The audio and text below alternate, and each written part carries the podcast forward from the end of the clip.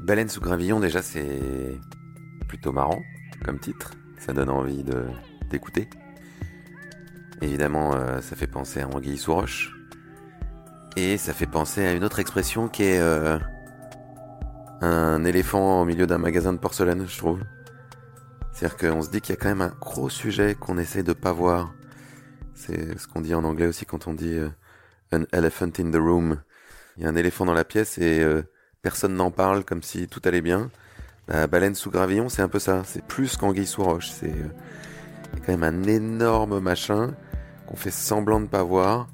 Et donc évidemment, ça me fait penser au changement climatique, à la crise écologique, euh, à tous ces sujets qui nous pendonnent et qui nous emmènent vers des catastrophes et qu'on essaie de ne pas aborder.